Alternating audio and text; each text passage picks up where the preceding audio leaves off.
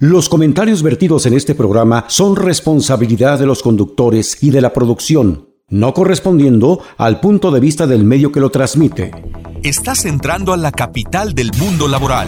Preguntas, respuestas, dudas, comentarios, quejas, opiniones. Todo esto y más bajo la conducción del licenciado Víctor Hugo Pérez y el doctor Jorge Díaz Galindo.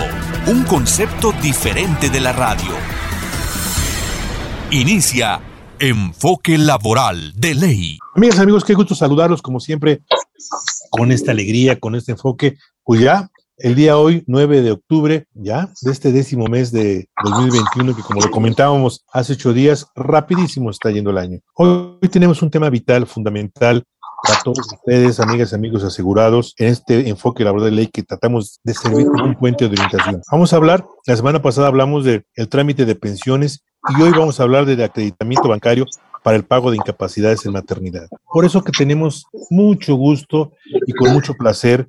Primero le agradecemos a nuestra estimada titular de la delegación poniente del IMSS en el Estado de México, a la doctora Miralda Aguilar, que haya permitido que platiquen con nosotros tres grandes personajes del Instituto Mexicano del Seguro Social. Nos referimos a la maestra Argelia Mendoza Rodríguez, y es la titular de la Jefatura de Prestaciones Económicas y Sociales del IMSS en la delegación poniente en este Estado de México, a nuestros amigos licenciados Elizabeth Mejía y Alejandro García, del gran equipo de supervisión de prestaciones económicas.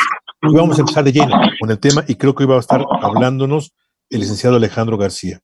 Muchas gracias, amigas y amigos. Muchas gracias, eh, estimados funcionarios mexicanos del Seguro Social.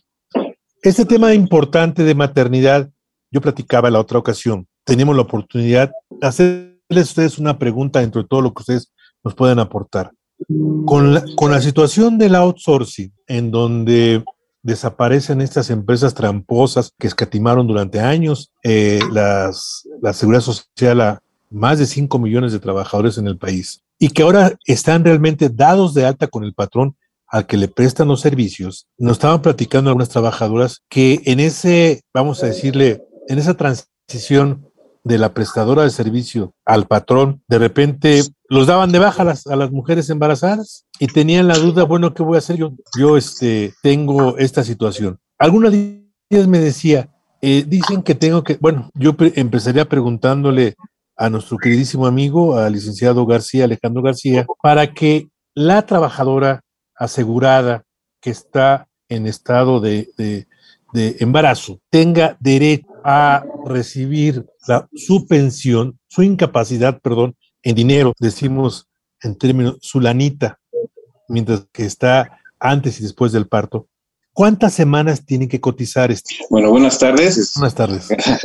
agradezco la invitación. Este, y bueno, pues miren, primeramente para iniciar deberíamos de indicar primero qué sería una incapacidad. La incapacidad es un documento médico legal que justifica la ausencia del trabajador y precisamente las de maternidad nos basamos en el artículo 101 de la ley del Seguro Social. En este artículo nos dice que las, las aseguradas tienen derecho durante el embarazo y por periodo el subsidio igual al 100% en dinero. ¿Qué es esto? Que lo que están cotizando se lo pueden llevar eh, directamente a su bolsillo pagándose al 100%.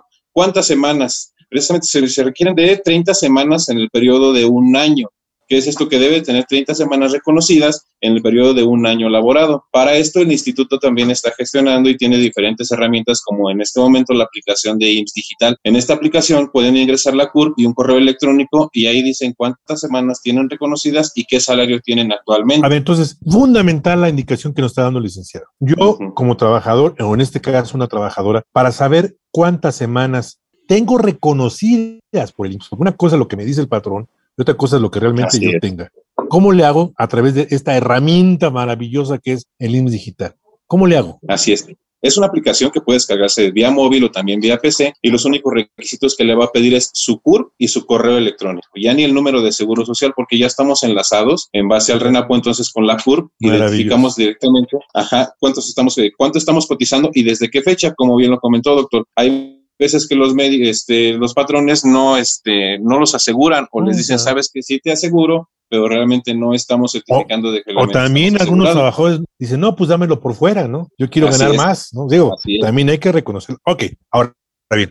La pregunta de una de ellas es, yo sí sé que tengo más de 60 días, más de, más de semana, más de estas semanas, 30 semanas, 30 semanas cotizadas, pero fueron discontinuas en, en 12 meses porque el patrón me dio de baja. No importa, ¿verdad? Dice que son 60 Mientras, entonces, exacto, mientras está en el periodo de un año, con que se cuenten las 30 semanas, la asegurada asegura el derecho del pago de, de indemnización. Bueno, de, perdón, inclusive de con patrón diferente, ¿verdad? Así es. O en este caso el outsourcing, que antes se llamaba empresa Transita A, de Transita de Transas, de outsourcing, este, ahora el patrón que se llama maquilados y, broquil, maquilados y broquelados, que es donde ella trabajaba, ya, ya, es su, ya es su patrón definitivo, pues tiene dos patrones, no importa, ¿verdad? Porque estamos hablando de, de las semanas de manera reconocidas. reconocidas, aunque están interrumpidas yes. y aunque haya dos patrones. Y la otra ventaja que también tiene el instituto, bajo esa misma tenor, en el artículo 103, y esto sí lo quiero recalcar, en el artículo 103 de la ley del Seguro Social, es que si el patrón los tiene, los tiene trabajando, digamos, ya con embarazo y no cumplen las 30 semanas, el pago corre directamente del patrón, aunque no haya cumplido las 30 semanas. A ver, yo quiero hacer aquí un comentario. Me lo voy a decir con todo respeto, yo como representante de los trabajadores. Pero miren, ¿qué pasa cuando una trabajadora va a pedir chamba, ¿no? Y le preguntan, ¿está usted embarazada? Y dice, no, se lo juro por el osito bimbo y la virgencita marinela de que no estoy embarazada.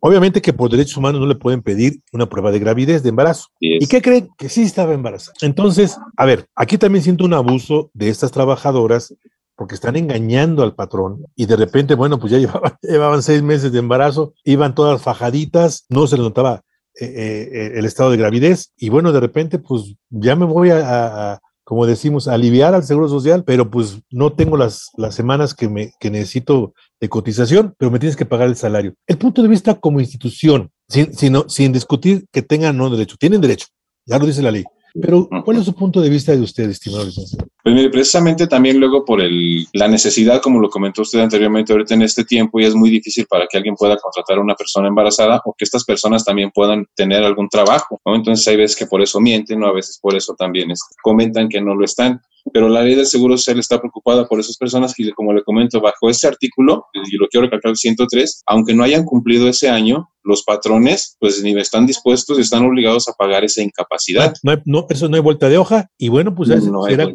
ahora sí, dicho con el término más respetuoso, ya es bronca de los patrones que, que, que asuman esta responsabilidad. Licenciado, ¿cuántos días ampara la incapacidad de maternidad? El Seguro Social anteriormente, en 2017, le comento esta historia, se estaban otorgando 42 días de incapacidad antes del nacimiento y 42 posterior, que generaban los 84 días. Uh -huh. Han hecho varias modificaciones y varias adecuaciones porque precisamente era eso, ¿no? Tenían que, no les daban tampoco la oportunidad de que se pudieran aliviar en alguna otra instancia, en alguna otra institución que no fuera dentro del Seguro Social porque requerían de su incapacidad. En este momento se adecuaron y ya se hace un certificado único de incapacidad. Se le dan 84 días en la semana 36 de gestación. 34, perdón. Eh, entonces, aquí estamos hablando de algo muy importante, amigas, amigas trabajadoras. Para que el seguro me pueda, en este caso, le pueda dar a usted, amiga trabajadora, su, vamos a decirlo como debe ser, su dinerito, que son 84 días de su último salario, necesita usted, desde que se sepa embarazada, ir a control médico, ¿verdad? Así es. Por la salud, obvio, y también por situación legal. Nos platicaba usted que a partir de qué día, a partir de qué semana le dan esta incapacidad? Eh, 34, semana de gestación 34. Perfecto. Ahora, también ya antes, pues tenían que disfrutar 32 antes, 62 antes. 42. Exactamente. Este, y después otras 62 días, otras 42, ¿no? Así Ahora es, ya, eso se manejaba anteriormente. ya puede juntar todos los 84 días y después del embarazo aguantarse los 84, disfrutar a su bebé durante 84 días. Es correcto, ¿verdad? Es importante comentarle que para que la futura mamita acuda, tiene que acudir al control prenatal precisamente para cuidarse, ¿no? Para cuidar y para cuidarlos, pero también a su pequeño Claro. bebé, justamente para tener un seguimiento durante su embarazo y cuidar su salud y obviamente pues también la del bebé. Una vez que le dan su incapacidad a la semana 34, ya no tiene que volver a acudir a la unidad hasta que pasen esos 84 días. Y obviamente puede acudir al control y demás, pero terminando esas semanas de, bueno, semanas de incapacidad, ya puede volver a acudir a su trabajo sin ningún problema, sin tener que regresar a la unidad. Es lo que conocemos como transferencia de semanas, ¿verdad? también se puede manejar. Esa transferencia de semanas se manejaba cuando tenían 34 semanas y podían precisamente recorrer dos semanas más, cuatro semanas para que pudieran una vez que tuviera el puerperio, se llama, ¿Sí? que pueda tener el bebé, así es, le puedan dar esas semanas que le faltaban. O sea, recorrer los días de antes a después. Es muy importante. Este es un avance fenomenal en el seguro social, porque yo he conocido casos que hay mamacitas que se aguantan casi, casi, casi, casi dos, Sí, tres días, es. pero van a disfrutar a su bebé, pues no 84 días, porque ya tenía cuatro días antes, pero sí 80 Así es. días de manera maravillosa, ¿verdad? Ahora, Así es, pero también sé que hay motivos para negar esa transferencia, ¿no? así es. Está Bueno. bajo régimen médico y del patrón. ¿Por qué? Porque el médico puede determinar si realmente este, puede aguantarse, así en esas palabras, aguantar unos días más y transferir esas semanas, o de plano el embarazo ya está un poco complicado y aunque ella la asegurada lo decida, no se le puede otorgar precisamente por la, el cuidado de salud de la mamá y del bebé. Antes de entrar al pago, que es muy importante, en este tipo de, de cuidados, en este tipo de, de transferencias, en este tipo de, de acciones muy importantes, el cuidado prenatal, ustedes como prestaciones económicas y sociales que van de la mano con la jefatura de servicios médicos, ¿qué recomiendan a las trabajadoras para que empiecen a cuidarse desde, no sé, la semana 10, 12, 14 semana en adelante, ¿no, eh, licenciado? Este, primordial, como usted lo comentó, acudir a atención médica, acudir a su control prenatal para una vez que ya sabiendo que están embarazadas lleven un control porque pues, es cuidado mutuo del bebé y de la persona, entonces para tener ese, esa salud digna, pues sí tienen que tener un cuidado previo. A ver, y si la trabajadora tiene posibilidades económicas de atenderse de manera particular, ¿también goza de esta incapacidad por maternidad, de esos 84 Así días? es, doctor. ¿Qué tiene que Así hacer? es. ¿Qué tiene que hacer? ¿verdad? Tendría que llevar con su médico familiar los estudios médicos que ha generado en las instituciones privadas o en instituciones Ah. que ella decida y el médico del instituto te va a determinar lo de también transferencia de semanas y el otorgamiento de la incapacidad. Perfecto. Y ahora sí vamos a pasar a esta gran, de veras, así lo digo, gran avance en la social del país, porque ya no tiene que ir ella o su esposo por el chequecito. Hay buenas noticias y le pedimos al licenciado que nos diga, ya no se tiene que presentar para, para que reciban esa lanita, ese chequecito, capacidad. Así es. Anteriormente, lo, lo que se manejaba en el Instituto Mexicano del Seguro Social era una vez que le otorgaban su incapacidad a la asegurada, tenía que acudir al banco, al banco de donde, donde estaba pagando la, la incapacidad y tenía que acudir con su incapacidad, así estuviera con dolores o con demás, para empezar a cobrar ese, a cobrar con ese. Y solamente tenían 30 días para hacer ese cobro. Híjole. Una vez que pasaban esos, una vez que pasaban esos 30 días, se cancelaba el pago. Entonces Mm. tendrían que volver a la unidad para reponer ese pago y volver a acudir al banco para realizar su cobro. Actualmente, y derivado de la emergencia sanitaria por COVID y con el objetivo de reducir y eliminar cadenas de contagio en sucursales bancarias, el Instituto Mexicano del Seguro Social suspendió la obligatoriedad del trámite presencial en unidades de medicina familiar para el registro o modificación de cuentas claves de los asegurados que reciben o recibirán el pago de la incapacidad temporal. ¿Qué es esto? Que ya no tienen que acudir tampoco directamente a las unidades de medicina, sino también se puede hacer por internet este registro de acreditamiento bancario. ¿Cómo lo hacen? ¿Cómo lo hacen? Tienen que entrar al portal ims.gov.mx y se van a la unidad, bueno, a la parte de trámites. Ahí le ponen en consulta de información de acreditamiento bancario y ahí hay dos formas. Una, como la comentamos, de acudir directamente a los módulos de prestaciones económicas o la otra la pueden hacer vía internet si tienen fiel, pero también si no tienen fiel, también se puede hacer otra opción, que es esto, igual mandar un correo electrónico de acuerdo a la delegación que esté manejando el A ver, cobro. aquí, aquí me Ajá. queda un tema. Ya nos puso a, a- a- dudar y a sudar. O sea, se refiere que siempre y cuando el marido sea fiel. Ahí va a estar difícil, hombre, no, no sea así, hombre. Bueno, eso, eso pasa en otros países, aquí no pasa eso, ¿eh? Sí, así es. La fiel es- nos referimos a la firma Ah, electrónica avanzada.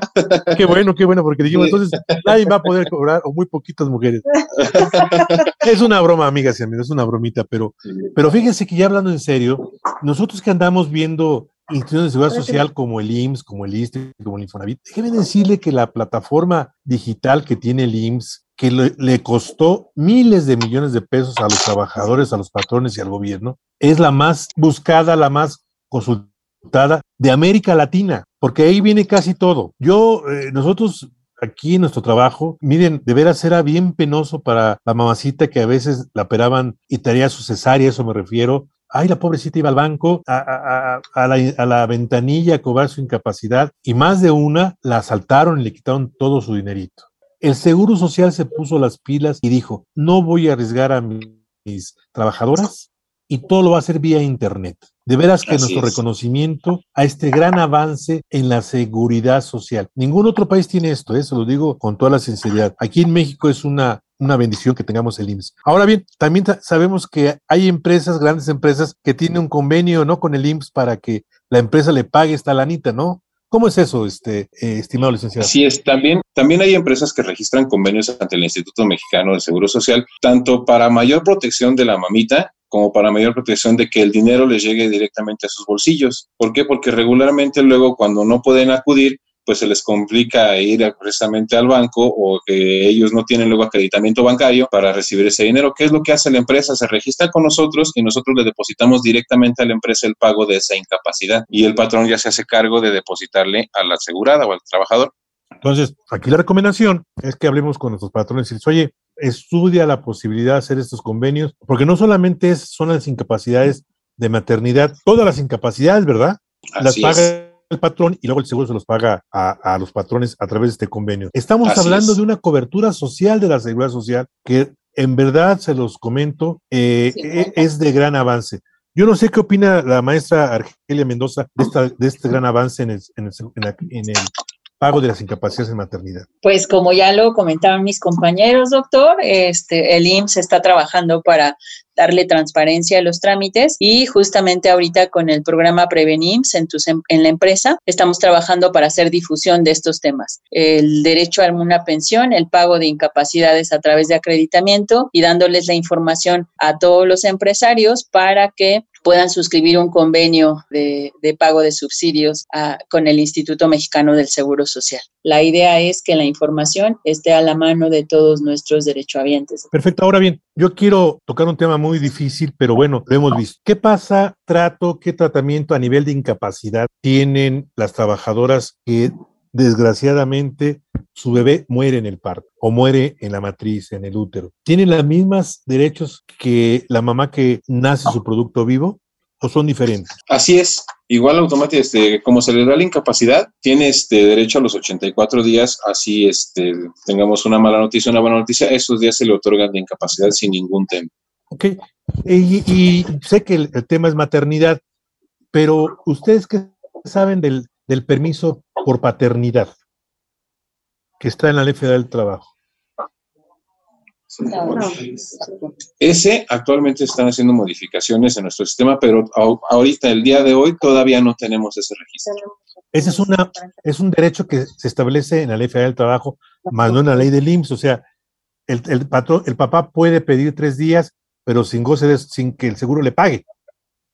Así es. ¿Eh? Pero tenemos nosotros el, artículo, no, el 140 bis. Sí es un proyecto. Es un proyecto que se le está dando a los padres que tienen algún beneficiario hijo con este cáncer, vamos a hablarlo así, y se les da su incapacidad a ellos, como si fuera de un subsidio. Eso fue una lucha, amigas y amigos.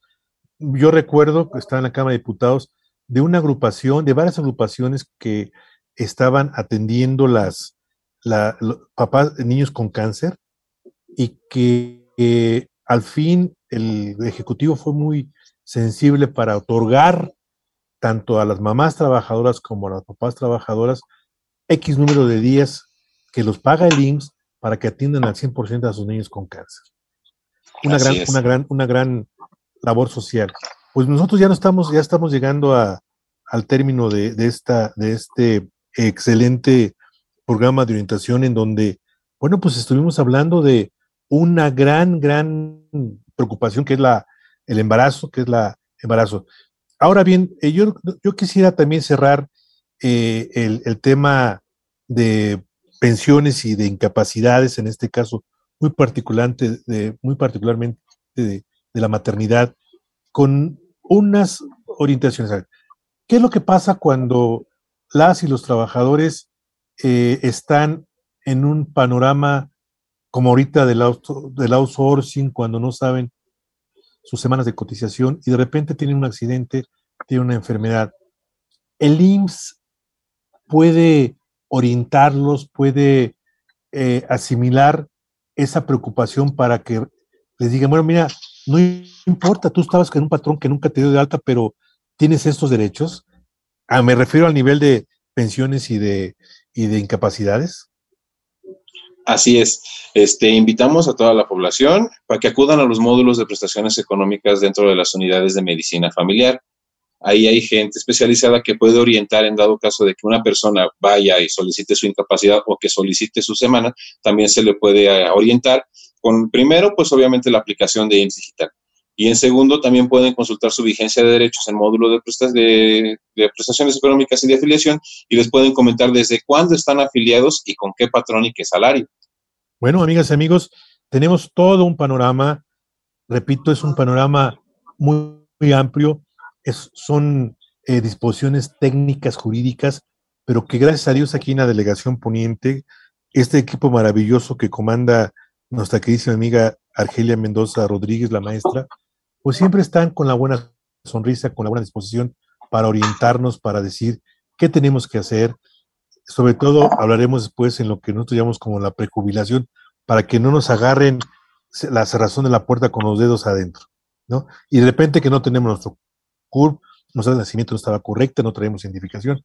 Es muy importante que si vamos a, pensionarnos por los 60, 65 días, años, perdón, tengamos la prejubilación. En este orden de ideas, yo le voy a pedir a nuestra querida amiga, a la maestra Argelia Mendoza Rodríguez, sea tan amable de darnos un mensaje final con recomendaciones muy prácticas para las y los trabajadores, ya sea que estén en la tercera edad o que estén eh, en la plenitud de su eh, vida laboral, pero que también tengan presente que un accidente, que una enfermedad, pues no avisa. De repente se está ahí dando infortunio a la salud de los trabajadores. Adelante, maestra.